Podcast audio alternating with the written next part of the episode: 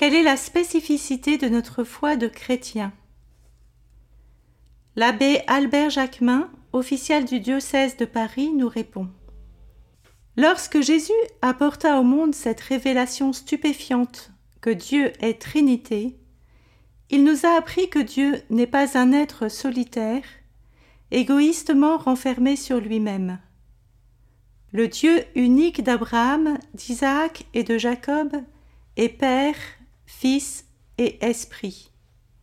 Il est une seule nature divine, subsistant en trois personnes, qui s'aiment, dont chacune, dans l'unité d'une charité parfaite, ne pense qu'aux autres.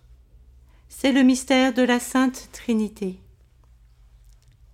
Professer que Dieu est Trinité, c'est en d'autres mots confesser que Dieu est amour.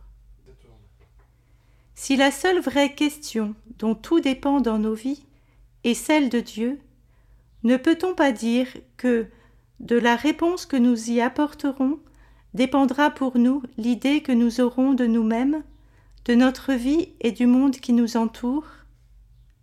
L'homme est-il le produit du hasard ou le Fils très aimé de Dieu? Le monde est-il une machinerie gigantesque dont nous ne sommes qu'un rouage insignifiant Où est-il la demeure de Dieu? La vie humaine est-elle une incohérence stupide qu'il faut mépriser Ou un chemin menant à un but qui est le vrai bonheur? Pour nous, disciples de Jésus-Christ, ces énigmes ont une réponse.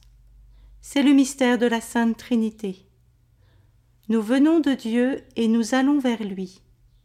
Notre vie chrétienne consiste, ici-bas, en une tension permanente vers le Père, par le Fils, dans l'Esprit. Tel est le sens de notre vie.